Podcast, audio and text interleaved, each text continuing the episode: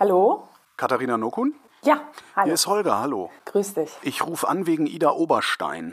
Ja, das habe ich mir gedacht. Ein Mann geht ohne Maske in eine Tanke, wird rausgeschmissen, kommt anderthalb Stunden später zurück und erschießt den Studenten, der da an der Kasse jobbt. Dann sagt er, er hat ein Zeichen setzen wollen gegen die Corona-Maßnahmen. Ähm, du hast zusammen mit Pia Lamberti Bücher über Verschwörungsmythen geschrieben. Ähm, welche Rolle spielen solche Mythen bei solchen Taten? Ja, also wir können ja derzeit noch gar nicht so viel sagen über den Täter, über die Tat selbst. Ähm, wir wissen das, was die Ermittlungsbehörden gesagt haben. Und da kam recht früh die Information, dass der Täter eben einschlägige ja, Mythen eben aus dem Corona-Leugner-Umfeld eben auch kennen würde. Ähm, und die Analyse von Social-Media-Accounts, die dem Täter zugeordnet werden, ähm, ja, die deutet eben darauf hin, dass er sich so grob in diesem Milieu bewegt hat.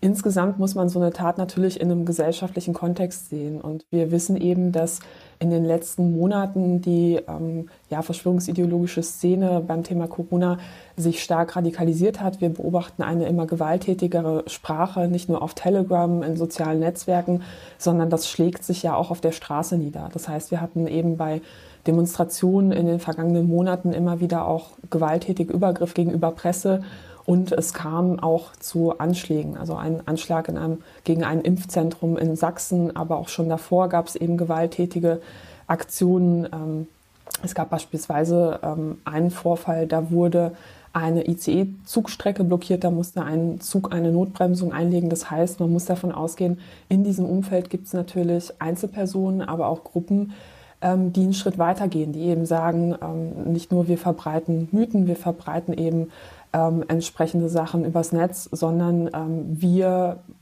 sehen uns von diesem Narrativ, also gemäß dieses Narrativs eben in so einer Position, dass, dass die Leute glauben, man würde in einer Art Diktatur leben. Und mit Hilfe eines solchen Narrativs lässt sich natürlich auch Gewalt viel leichter rechtfertigen, weil man sich dann auch in so eine Opferposition bewegt, ja, und dann kann Gewalt ja als letztes Mittel verstanden werden und gut geheißen werden. Und das haben wir eben auch tatsächlich ja, so ähnlich bei zahlreichen rechtsextremen Attentätern der letzten Jahre gesehen, die an Verschwörungserzählungen geglaubt haben. Das ist so eine Art Heldengeschichte, die man sich erzählt. Und das kann ganz tragische Folgen haben, dass Leute dann eben auch ähm, ja, zur Gewalt greifen, zu Mördern werden und ähm, sich das aber innerhalb eines verschwörungsideologischen Narrativs so zurechtlegen, ähm, dass sie eigentlich in Notwehr gehandelt hätten. Du sagst, über das Motiv wissen wir eigentlich äh, gar nicht genug. Äh, worüber wir aber äh, jetzt langsam schon was erfahren, das ist die Wirkung dieser Tat von Ida Oberstein. Ein paar Tage später droht ein anderer Mann einer Verkäuferin, er könne sie auch erschießen. Ähm, auf Twitter liest man von Service-MitarbeiterInnen, die jetzt Sorge vor noch mehr solcher Taten haben. Ähm, gleichzeitig wird in den sozialen Medien in einschlägigen Kreisen ja diese Tat gefeiert. Ähm, was da in Ida Oberstein passiert ist, ist das Terrorismus? Ja, es ist eine, sage ich mal, Frage, die unter Expertinnen, Experten tatsächlich ähm, auch diskutiert wird. Ne? Also ähm, Fakt ist, dass ähm, man das natürlich nicht entpolitisieren sollte. Das ähm, ist in der Vergangenheit öfter auch bei ähm, Morden immer wieder passiert, ähm, auch Morden, wo Verschwörungsideologien eine Rolle gespielt haben, dass beispielsweise ähm, argumentiert wurde, naja, der Täter hatte vielleicht psychische Probleme ähm, oder aber, ähm, naja, vielleicht war es halt irgendwie auch gar nicht politisch gemeint. Man muss aber sagen, dass ähm, ja schon anhand der Aussagen des Täters man sagen muss, ähm, dass er selbst das halt schon in einem politischen Kontext wahrscheinlich gemeint hat mhm. und ähm, dass so eine Tat nicht im luftleeren Raum stattfindet. Und in dem Moment, wo man das halt eben auf die, ja, sag ich mal, pathologisierende Ebene zieht, ähm, droht die Gefahr, dass man dann halt eben auch nicht über das große Ganze spricht. Ja, also die Verschwörungsideologie war ja zentral dafür, wer als Opfer der Tat ausgewählt wurde, wer sozusagen zur, zur Zielperson erklärt wurde. Und ähm, ja, es ist natürlich die Frage, ob jetzt, ähm, also das fand ich tatsächlich auch schwierig in den letzten Tagen. Ähm, es gab Meldungen, wo gesagt wurde, na ja, er hat eben ähm, so gehandelt ähm, wegen der Maskenpflicht, Maskenmord und so weiter. Naja, muss man jetzt auch anschauen, was wir über den Täter wissen, sagt eigentlich schon, dass ähm, das vielleicht auch nicht so eine Affekthandlung war, wie es dargestellt wurde. Das war kein äh, normaler Bürger, sage ich mal, jemand, der zwei Waffen die nicht registriert sind, zu Hause mhm. hat ähm, und sich selbst auch auf Social Media in entsprechenden Kreisen ähm, aufhält. Ähm, ja, teilweise eben auch ähm, Sachen liked oder weiterverbreitet, kommentiert von rechtsextremen Akteuren. Ähm, das ist eben nicht die bürgerliche Mitte. Ne? Und da ist natürlich die Frage, ähm, ob vielleicht nicht auch ein anderer Anlass da halt zu dieser Tat geführt hätte, weil der Täter vielleicht schon länger mit diesem Gedanken gespielt hat, so eine Tat ja, zu machen. Ne? Also man kann da nur spekulieren. Ich würde allerdings warnen, das halt losgelöst eben von der ähm, insgesamten ähm, Debatte, die wir eben um Verschwörungsideologien im Corona-Umfeld haben, zu betrachten. Wir sind zwei Tage vor der Bundestagswahl, zwei Tage nach der Tat veröffentlicht die CDU einen Wahlkampfspot, in dem Laschet dazu auffordert, mit sogenannten Kritikern zu reden, präsentiert als solchen ausgerechnet so einen rechtsdrehenden Corona-Verschwörungstheoretiker. Welches Zeichen sendet ein solcher Spot zu so einer Zeit? Aus meiner Sicht ist das ein sehr fatales Zeichen und ich hätte mir ähm, tatsächlich eher gewünscht, dass dieses Video auch zurückgezogen wird.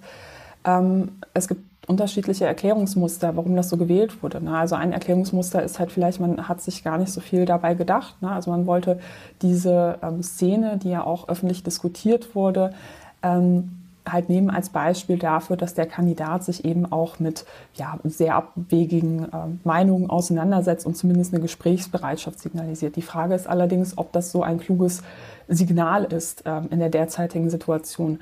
Meine Meinung ist tatsächlich, dass bei Verschwörungsideologien ähm, es natürlich hilfreich sein kann, wenn im persönlichen Umfeld Menschen sagen, ich betreibe Gegenrede, ja, ich versuche denjenigen da aus dem Kaninchenbau zurückzuholen, mhm. ich zeige klare Kante, aber aus polit auf politischer Ebene würde ich mir mehr Abgrenzung wünschen, weil wir sollten in der Demokratie auch irgendwo ja, sag ich mal, einen Grundkonsens haben, dass wenn jemand gewisse rote Linien überschreitet, ne, also beispielsweise ähm, von der Corona-Diktatur spricht, ähm, wissenschaftliche Studien äh, nicht nur nicht sehen möchte, sondern von einer großen Wissenschaftsverschwörung spricht, ähm, sich in Umfeldern bewegt, wo es kein Problem ist, zu Gewalt gegen Journalisten aufzurufen, dass man da sagt, an der Stelle muss ein Gespräch dann eben auch enden, ja, weil der andere gewisse Grundregeln nicht akzeptiert. Und das war eben auch nicht irgendwer, ähm, der da eben ähm, bei diesem Wahlkampfauftritt eben da auf Herrn Laschet zugegangen ist, sondern das war jemand, der schon wer ist in der Corona-Leugner-Szene. Und wenn man sich mal anschaut, was derjenige sonst noch veröffentlicht hat, ähm, dann sieht man eben Posts,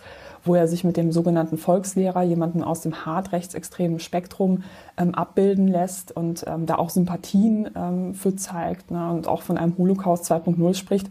An der Stelle ähm, ist ein Gespräch aus meiner Sicht nicht sinnvoll und gerade von Politikern würde ich mir da mehr ähm, Abgrenzung wünschen, weil das natürlich auch ein fatales Signal ist an diejenigen, die Opfer sind oder diejenigen, die Opfer von Verschwörungserzählungen werden. Ja, also das fängt an bei Menschen, die in Krankenhäusern arbeiten, die sich äh, mit Impfgegnerinnen ähm, auseinandersetzen müssen, die teilweise auch verbal sehr aggressiv auftreten, bis hin zu lokalen Impfteams, ähm, die Angst vor Übergriffen haben, bis hin zu ja, Menschen, die eben in Supermärkten arbeiten und ähm, sich dann aggressiv beschimpfen lassen, weil sie als Agenten irgendeiner Verschwörung gesehen werden. Ja, es sind viel mehr Menschen, die, wo auch ein hoher Leidensdruck da ist.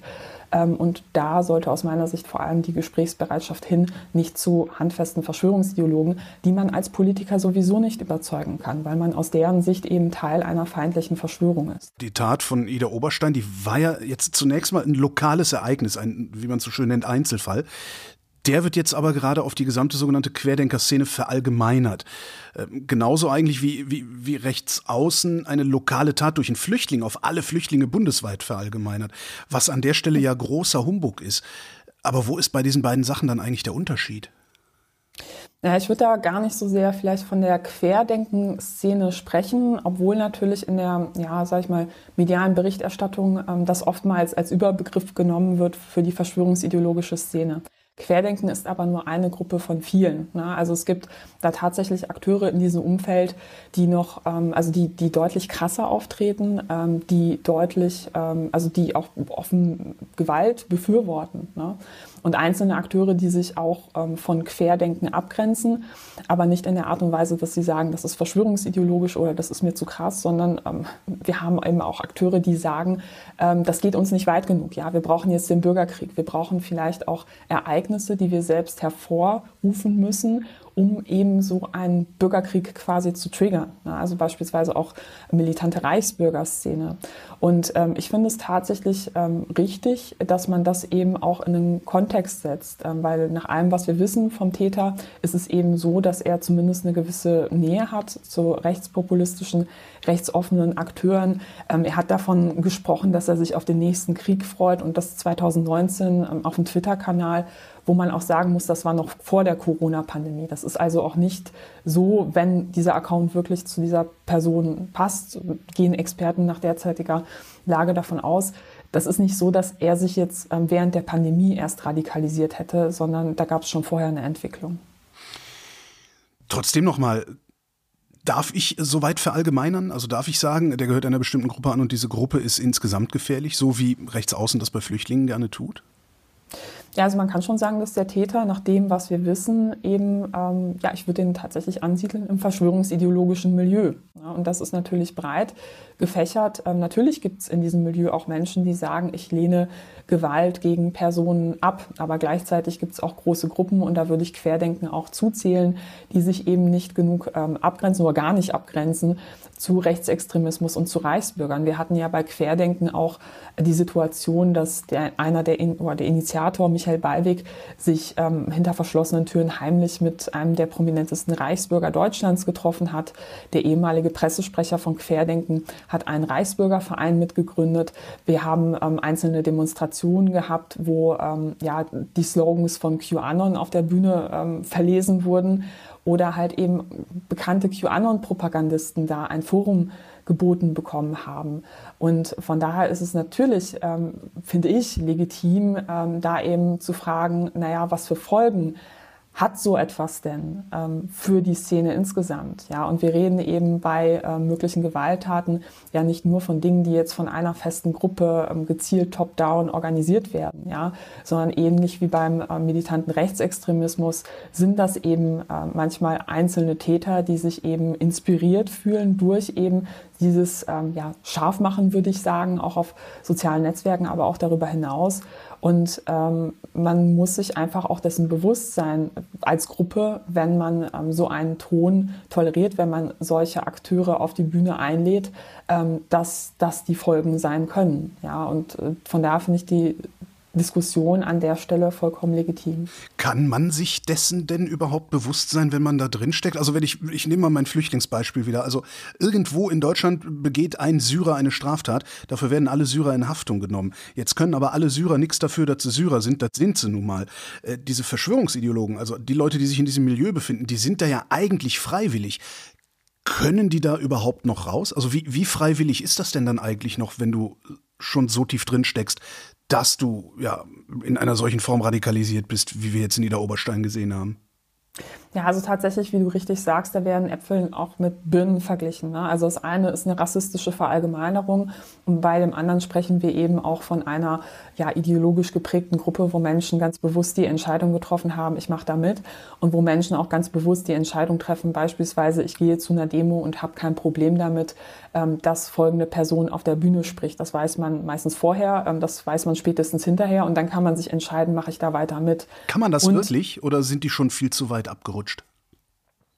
Naja, wenn ich entsprechende äh, Parolen eben höre, ne, ist halt die Frage, wie ich das einordne. Und wenn Menschen das als nicht problematisch einordnen, wenn Menschen das auch nicht als problematisch einsehen, dass man auf einer Demo ist, wo auch Reichsbürger äh, mit demonstrieren, wo teilweise auch offen Bündnisse ähm, gemacht werden mit dem rechtsextremen Spektrum. Wir haben ja eben auch ähm, ja, von Presserecherchen, Informationen, ähm, dass es da nicht nur eben flüchtige Berührungspunkte gab, sondern wir hatten ja auch Situationen, dass halt einzelne führende Köpfe dann halt Interviews gegeben haben bei rechtsextremen YouTubern oder eben ähm, beispielsweise beim rechtsextremen Kompakt-Magazin. Ja, also da, da gibt es keine Trennung. Ja, ähm, klar, wenn jemand im verschwörungsideologischen Milieu drin ist, da auch selber in diesem Weltbild verhaftet ist, dann wird er das wahrscheinlich nicht als Problem sehen, ja, weil innerhalb des Narrativs legt man sich das dann so zurecht, dass man beispielsweise ähm, irgendwie ja, von sich behauptet, ja, ich bin weder rechts noch links, ne, oder aber dass man einfach auch sagt, ähm, es gibt hier so eine große Verschwörung, wir müssen jetzt die Kräfte bündeln und wir haben einfach gemeinsame Feindbilder und dann ähm, müssen solche Bündnisse eben auch eingegangen werden. Und das ähm, sehen wir eben auch, dass die Corona-Pandemie auch unterschiedliche Akteure, die ihrerseits Verschwörungsideologien vorher schon teilweise verbreitet haben, zusammengebracht hat durch das gemeinsame Feindbild und durch dieses gemeinsame Narrativ einer großen Corona-Verschwörung. Welches Feindbild werden die sich suchen, wenn die Pandemie mal durch ist?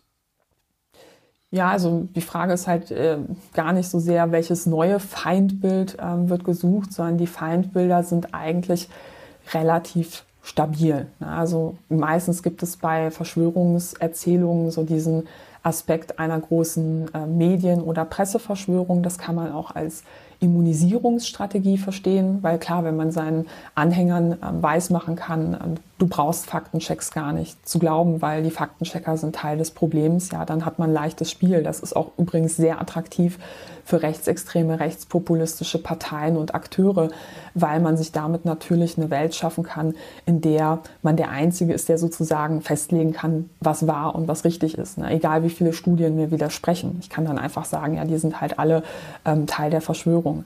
Das ist ein Element, das haben wir eben auch schon bei ähm, Pegida gesehen. Ne? Also da gab es ja dieses Narrativ, der Lügenpresse, das ist halt keineswegs neu. Auch dieses Narrativ, ähm, dass alle Parteien irgendwie zusammenhängen in einer großen Verschwörung, ist auch nicht neu. Also Stichwort Blockparteien, das kennen wir ja eben auch von ähm, Pegida, sage ich mal. Und auch dieses Narrativ einer großen Wissenschaftsverschwörung haben wir in unterschiedlichen Milieus vorher schon gehabt, beispielsweise in der Impfgegnerszene, wo ähm, auch ja, wieder, also Studien, die einfach dem eigenen Narrativ widersprechen oder Zahlen, die dem eigenen Narrativ widersprechen, schon vor Corona eben abgetan wurden, nach dem Motto, naja, die Wissenschaft hängt da mit drin. Und Wissenschafts- oder Mythen über Wissenschaft ähm, waren eben auch schon immer stark verbreitet in der Esoterik-Szene. Ne, Wenn es darum geht, um ja, angebliche, angeblich todsichere Heilverfahren ohne Faktengrundlage da halt irgendwie verkaufen zu können. Ähm, und da gibt es eben auch eine Überschneidung zwischen Esoterikmilieu und verschwörungsideologischem Milieu. Und in den Telegram-Gruppen werden jetzt schon andere Verschwörungsmythen verbreitet. Also ich weiß noch, vor einigen Monaten habe ich mich mal bei so einer Telegram-Gruppe ähm, angemeldet und mit die erste Nachricht, die ich bekommen habe, war, dass ähm, unter der Antarktis ja eigentlich Atlantis liegt. also klingt ziemlich absurd, aber ist halt ein Beispiel von vielen, das zeigt, dass zum Teil alte Verschwörungserzählungen zu ganz anderen Themen da verbreitet werden aber auch teilweise neue. Also so ähm, Great Reset ist so eine neue Verschwörungserzählung, ähm, die da verbreitet wird. Und ähm, oft wird das eben auch zu so einer großen Geschichte vermengt. Das heißt, Corona ist Teil eines viel größeren Plans und andere Dinge sind dann auch Teil eines viel mhm. größeren Plans. New World Order, ja. Genau. Ja, also so alte und neue Geschichten vermengt. Ähm, es gibt da auch eine krasse Remix-Kultur. Ja, also, dass ähm, alte Geschichten dann aufgewärmt werden und dann wird Corona noch mit reingestrickt ähm, und dann ist es plötzlich wieder, ähm, ja, hat, hat ein virales Potenzial. Mhm. Und äh, von daher, die Leute, die ja da jetzt in diesen Milieus verbleiben, die werden ganz schnell angefüttert mit neuen Sachen. Du hast rechtspopulistische Akteure erwähnt. Ähm, der Täter von Ida Oberstein, der scheint ja auf Twitter nur wenigen, aber fast ausschließlich rechtsaußen-Accounts gefolgt zu sein. Äh, jetzt hat Jan Böhmermann zum Beispiel diesen Accounts daraufhin eine Mitschuld an der Tat gegeben. Äh, wie groß würdest du sagen, ist eine solche Mitschuld tatsächlich beispielsweise bei ja, Bildchef Reichelt, Erika Steinbach, AfD Meuthen von Storch, äh, Hans-Georg Maaßen, das sind so Accounts, denen der gefolgt ist. Reichen deren Beiträge wirklich aus, jemanden ja, zu radikalisieren? Ja, also ich kenne jetzt nicht alle einzelnen Beiträge der ähm, genannten Accounts und Personen, ähm, dass man das ähm, ins Detail analysieren kann. Klar ist aber natürlich, ähm, wenn man ein bestimmtes ähm, Framing bedient ne, oder weiterverbreitet, beispielsweise das von einer Corona-Diktatur, ne, dann muss man sich darüber im Klaren sein, dass ähm, dieses Bild auch dazu geeignet ist, Leute eben in, in so ein Mindset zu versetzen, dass sie beispielsweise Gewalt rechtfertigen können. Und ähm, ich denke, dass wir viel auch kritisieren können und müssen an ähm, den Maßnahmen, die wir in den letzten Monaten hatten ähm, zur Eindämmung der Pandemie. Ja, beispielsweise, was ist effektiv, was ist nicht effektiv ne? oder wo gibt es nicht genug Ausgleich für Menschen, die eben dadurch einen Nachteil haben, ähm, beispielsweise durch Ausgleichszahlungen oder ähnliches. Ähm, aber ähm, das ist, ist, ja Kritik auf einem anderen Level, ne? dass man halt sagt, ähm, das ist eine sachliche Debatte und da versuchen wir Argumente auszutauschen und vielleicht einen Kompromiss zu finden. Wenn man aber Narrative verbreitet von einer großen ähm, Politikverschwörung, ja, von äh, auch Falschmeldungen verbreitet, ähm, dann ist das einfach auch eine, eine, andere Kategorie, würde ich sagen. Und das ähm, kann tatsächlich so eine, ja, so eine Situation noch verschärfen, beziehungsweise gewaltvolle Sprache ähm, und, oder auch Hetze gegen Einzelpersonen, ne? also gegen Virologen, ähm, gegen Medienvertreterinnen, gegen Politikerinnen, ähm, kann eben tatsächlich dazu führen, ähm, dass sich Teile der Anhängerschaft dann eben auch zu Taten äh, bemüßigt fühlen. Und über diese Verantwortung muss man sich einfach auch im Klaren sein. In den Medien lese ich jetzt, ähm, dass man eben insbesondere an dem äh, Social-Media-Verhalten des Täters von Ida Oberstein auch sehen kann, wie seine geistige Verfasstheit war. Äh, geht das eigentlich? Also inwieweit kann man denn überhaupt aus sozialen Medien seriös solche Rückschlüsse ziehen? Also grundsätzlich muss man sagen, dass Ferndiagnosen auch in der Psychologie als vollkommen unseriös angesehen werden und auch unethisch. Also ich fand es auch teilweise auch ähm, hochproblematisch, wie über Trump geschrieben wurde. Ne? Also da wurden ihm teilweise alle möglichen psychischen Erkrankungen angedichtet und man kann einfach so eine Diagnose vor allem als Nicht-Fachfrau machen ähm, ohne ähm, eine wirkliche Untersuchung und erst recht nicht nur anhand von öffentlichen Äußerungen oder Taten. Also wir alle kennen das, ähm, man ist nach außen oder in bestimmten Settings, in bestimmten Rollen einfach anders, ähm, als man es gegenüber der besten Freundin vielleicht ist. Ne? Also man ist auf der Arbeit, erzählt man andere Dinge als vielleicht dem Hausarzt. Ne? Also und vor allem muss man ja auch bei ähm, Attentätern ähm, auch nochmal, sag ich mal, oder halt bei Gewalttätern mit reinnehmen, dass ähm, es, es auch so Situationen gibt wie beispielsweise Bekennerschreiben, ähm, wo man auch sehen muss, das ist eine bewusste Inszenierung ähm, des Täters. Ja? Und wir wissen halt ähm, auch nicht ähm, beispielsweise, ähm, ja, wa was da bewusst vielleicht auch entfernt wurde oder nicht entfernt wurde. Ne? Keine Ahnung, wir wissen noch nicht einmal zu 100 Prozent gehören diese Accounts wirklich zu dem Täter. Und ähm, von daher muss man sagen, Ferndiagnosen würde ich wirklich ähm, die Finger von lassen. Ähm, aber natürlich ähm, kann man schon sagen, anhand ähm, der Informationen, beispielsweise wem jemand folgt oder was er schreibt, ähm, kann man sich ein grobes Bild machen. Aber ich würde da keine psychologische Analyse draus machen, dass man beispielsweise sagt, er hatte folgende psychische Erkrankungen. Das nicht. Ne? Aber wenn jemand beispielsweise schreibt, er freut sich auf den nächsten Krieg, ja, ähm, oder er hält den Klimawandel fiktiv, das ist aus meiner Sicht legitim abzuleiten, ähm, naja, er hat eben schon an Verschwörungserzählungen geglaubt. Oder wenn er rechtsoffenen, rechtspopulistischen, teils ähm, rechtsextremen Accounts folgt, sie liked, ähm, das teilt, ähm, naja, dann hegt er wahrscheinlich auch eine relative Sympathie dafür.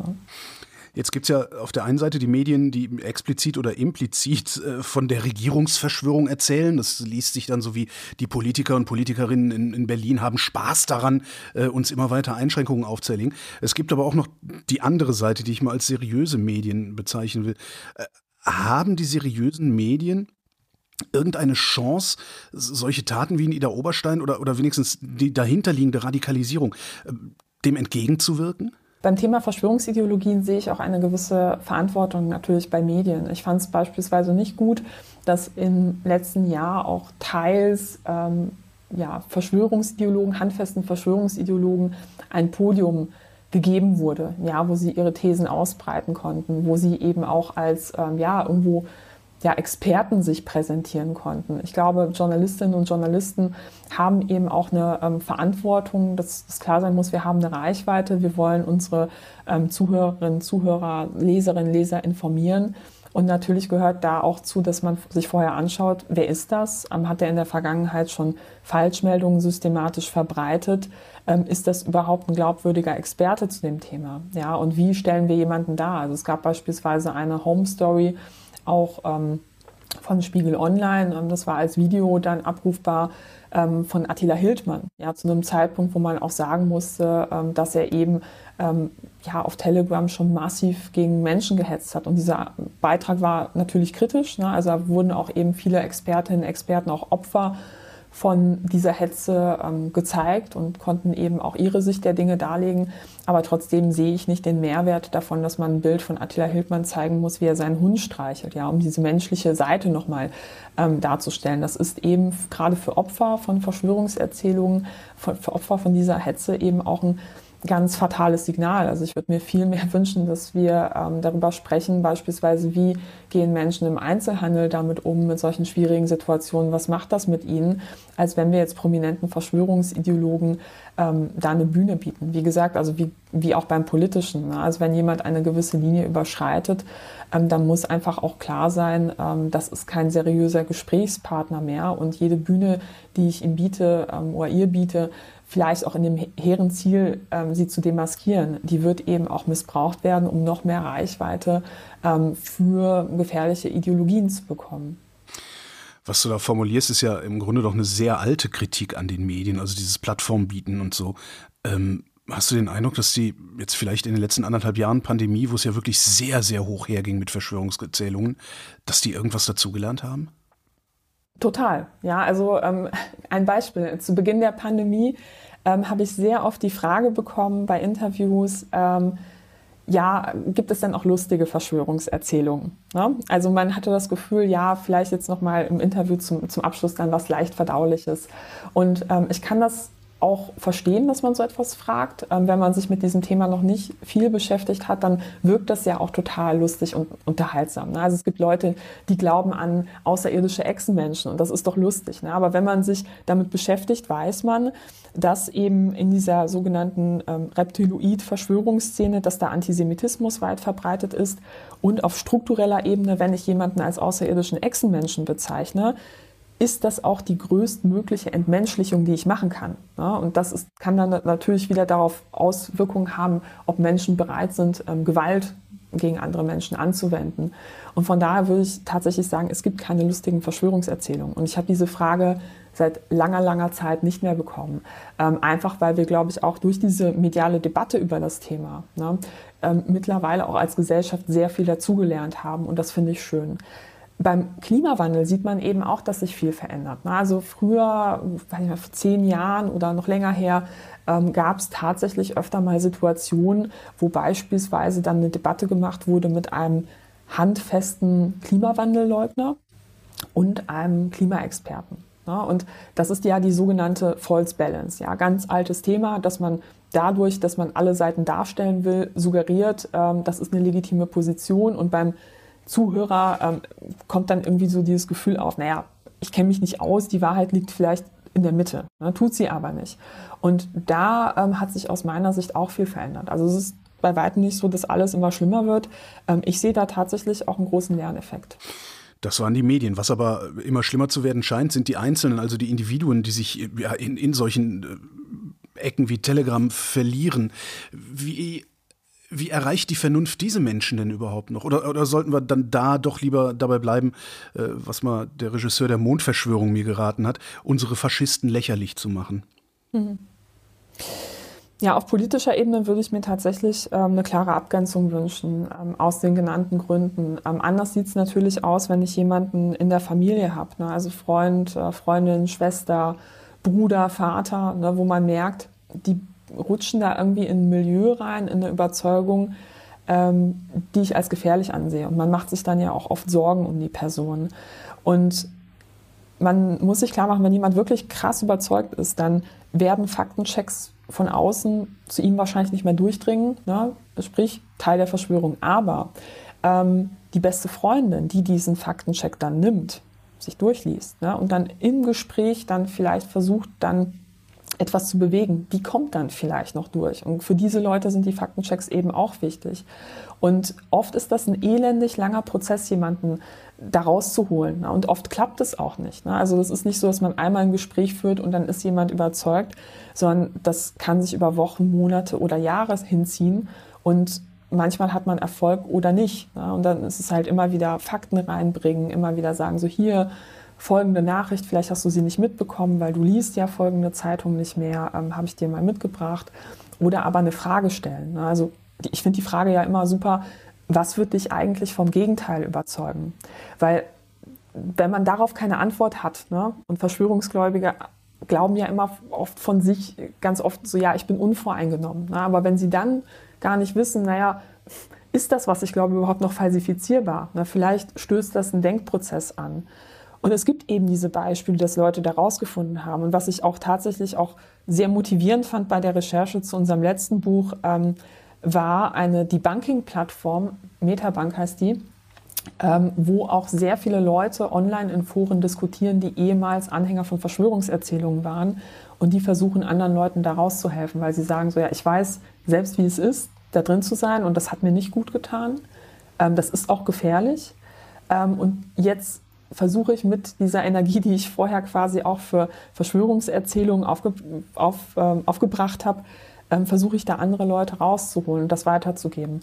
Interessant ist aber auch, dass Beratungsstellen ähm, sagen, ähm, dass ab einer bestimmten, ja, ab, ab einem bestimmten Level vielleicht man auch durchaus mal sich fragen sollte, ob Fakten und Sachdebatte wirklich das einzige Mittel ist, was, was hier mich weiterbringt. Also es geht da nicht nur um Fakten. Wenn jemand an eine Verschwörungserzählung glaubt, gibt ihm das auch ganz viel. Also das Gefühl von, ich kenne den Plan, also abstrakte Gefühl von Kontrolle über eine Situation. Man kann Schuldige benennen. Man gehört zu denjenigen, zu der kleinen Gruppe der Leute, die wirklich Bescheid weiß. Ja, total. Ne? Das ist eine Art Heldengeschichte, die man sich selbst und anderen erzählen kann. Und da kann man sich auf emotionaler Ebene fragen, so, naja, was gibt das der Person und kann ich sozusagen ähm, einen Ersatz dafür bereitstellen? Also kann ich der Person beispielsweise positive Erlebnisse abseits von solchen Events, Demonstrationen geben und ihr zeigen, so, hey, es gibt noch mehr im Leben. Oder aber, ähm, was ist denn, wenn ich mal versuche, die Person gezielt raus aus diesem alle paar Stunden, alle paar Minuten Telegram checken rauszuholen, indem wir mal was zusammen machen. Ne? Und halt auch immer wieder zeigen, so hey, ähm, die Bestätigung, die du aus dieser Gruppe bekommst und wo du glaubst, die tut dir gut oder du brauchst sie, du kannst die eben auch aus anderen Bereichen holen. Wobei man da sagen muss, das ist das sind Strategien, die können manchmal funktionieren, die funktionieren grundsätzlich aber auch nur auf privater Ebene. Ich wollte gerade fragen, ist das ein ja, Job, den die Medien auch leisten können? Nein, nein, Medien können das nicht leisten, weil Medien sind ja Teil der Verschwörung, genauso wie Naja, nicht alle, ne? Ähm, nicht alle. Ne? Also klar, ist halt die Frage, ähm, wie, ähm, also wie tief drin jemand schon im Kaninchenbau drin ist. Und das ist übrigens auch eine, ein guter Weg, sage ich mal, zu schauen, wenn ich mit jemandem diskutiere, der an Verschwörungserzählungen glaubt, auch am Anfang rauszufinden, naja, wie tief steckt der drin und gibt es vielleicht noch Medien, denen der oder die vertraut? Ne? Also vielleicht Lokalzeitung oder halt ein einzelner Prominenter, meinetwegen Fußballstar. Ne? Mhm. Und halt dann ähm, gezielt zu sagen, so, okay, die anderen Sachen, die blenden, wird er wahrscheinlich ausblenden, aber ähm, dann versuche ich mal aus den Ecken wo wir noch einen gemeinsamen Boden haben, da meine Argumente rauszuziehen. das kann ein möglicher Weg sein. Klar muss aber sein bei solchen Diskussionen, man muss auch klare Grenzen ziehen. Also bei Rechtsextremismus, Antisemitismus ganz klipp und klar sagen, so du, das überschreitet eine Linie. Äh, Anhänger von Verschwörungserzählungen sind nicht immer nur verführte Opfer, sondern die können auch zu Tätern werden. Und das muss einem auch klar sein. Katharina Nokun, vielen Dank. Ich danke dir. Und das war Holger ruft an für diese Woche. Nächste Woche reden wir wieder über Medien und bis dahin gibt es reichlich über Medien zu lesen auf übermedien.de.